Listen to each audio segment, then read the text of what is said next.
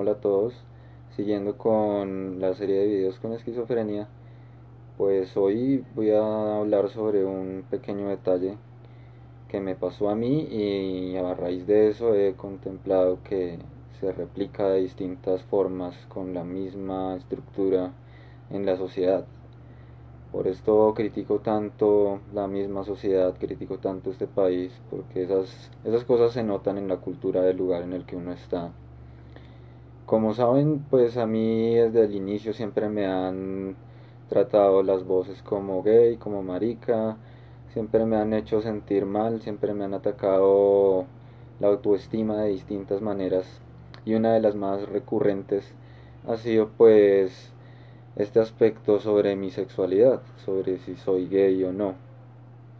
Entonces, pues bueno, hablando sobre eso, pues hay que tener claro que hay muchísimas gamas, ¿no? No solo es hetero y gay, sino hay distintas cosas. Con lo cual no quiero decir que sea esto o aquello.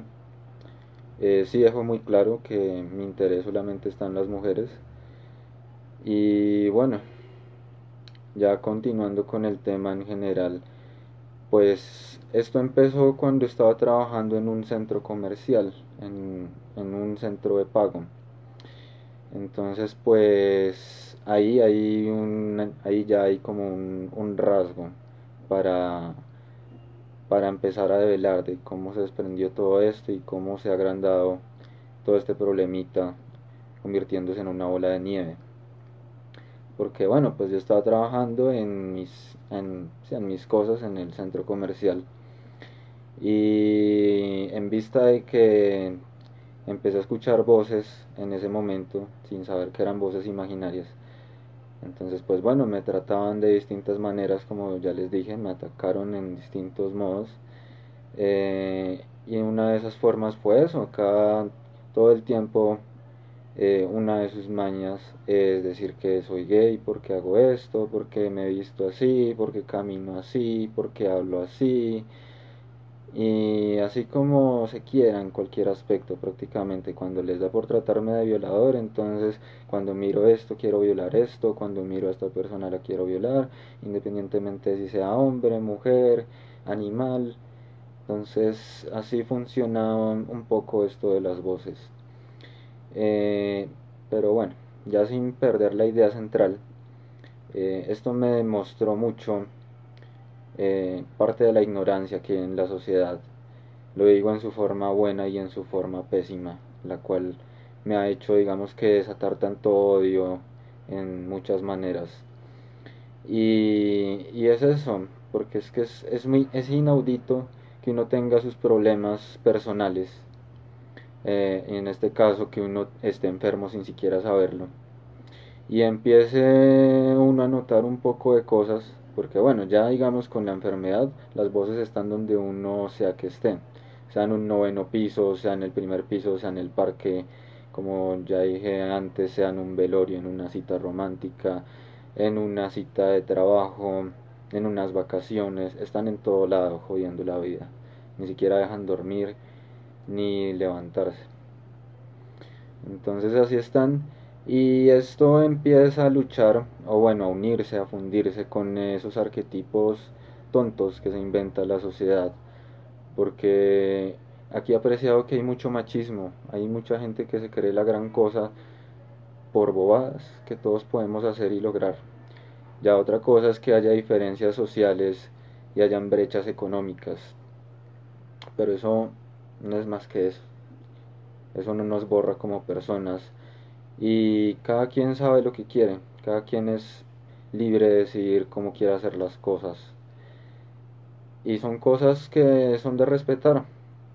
Así como yo no yo no tengo por qué meterme en la vida sexual de otros ni en su vida privada. Tampoco tienen que hacer lo mismo conmigo o con, con cualquier otra persona. Esto lo hago es porque me di cuenta que cuando uno es más vulnerable y uno está en las peores situaciones y a uno lo ven muy mal, pues ahí está, ahí está el gancho para que a uno lo jodan, ahí está el tema de conversación. Eh, me pasó mucho en, pues dada mi edad, dada mi juventud, me pasó mucho en lugares donde hay muchos jóvenes y eso percibí de esa sociedad joven. solo gente que vive por vivir, gente que no sabe dónde está parada, gente que gente a la que realmente le falta sufrir para que entiendan las cosas que critican y las que hablan. Eh, no está mal que critiquen la sociedad, lo que sí está mal es que se metan en la vida privada de uno y empiecen a jugar con las enfermedades de uno, con los sentimientos de uno, con la mentalidad de uno. Y esto se va notando cuando uno empieza a interactuar, porque necesariamente somos animales sociales, los humanos. Y cuando uno entra en esa sociedad por obligación, por necesidad, ya uno empieza en un lado de la balanza. Entonces, que me van a me van a echar al lado o me van a despreciar, me van a estigmatizar, eh, me van a ignorar, me van a hacer mala cara porque entonces soy gay y ellos son homofóbicos. Y sin mencionar que ellos mismos se inventaron todo. ¿Que ¿Cuál es su gran excusa? Bueno, que yo escribí en el centro comercial en, en un papel, lo publiqué en la puerta y lo dejé pegado ahí que bueno, si tienen alguna duda sobre mi sexualidad, vengan y me preguntan. Si les parezco gay, vengan y me lo dicen, vengan y hablan conmigo. Nunca hubo nadie. Sí hubo mucha gente que lo leyó. Y a partir de eso, pues bueno, se empezó a desenlazar el trato que tuvieron para mí en ciertos lugares y en ciertas situaciones. Y esto pues es, es bastante complicado cuando uno está en lugares que son de alguna forma pequeños, relativamente pequeños, como los pueblos donde todos se conocen, donde de alguna forma todos distinguen a todos, pero no saben nada de nadie. Y eso se siente, sobre todo porque en este tipo de lugares, pues cuando hay discrepancias con otras personas a metros, así sea en el mismo pueblo. Y si no, pues bueno, tocó aguantarse. Pero la cosa es que uno no tiene por qué aguantar esas cosas. Y no solamente lo, exclamo desde mi rabia hacia mí y de todas esas adversidades y momentos incómodos que me han hecho pasar, jodiéndome mi vida privada y personal, mis relaciones interpersonales y sentimentales.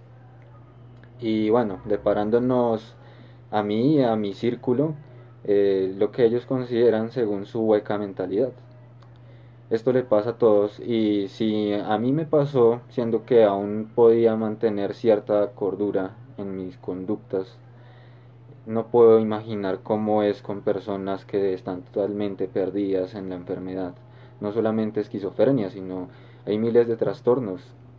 Por ejemplo, cuando, cuando me internaron en la clínica después del colapso, eh, vi que la sexualidad es bastante importante, así sea inconsciente en las personas. Eh, ya digamos a grandes rasgos, eh, un ejemplo que me pasó fue que un paciente de ellos me preguntó prácticamente que si quería dormir con él, me invitaba mucho a, digamos que estar con él. Y, era algo que él tenía. Esa persona pues en, en todo momento tenía desequilibrios, muchas veces se desnudaba así de la nada. Y, bueno, son personas, como les digo, que tienen sus propias cosas, tienen sus propios problemas. Esto no tiene, esto no tiene por qué importarle a nadie. O sea, si ven a esta persona con estos comportamientos, la idea es ayudarla, no criticarla.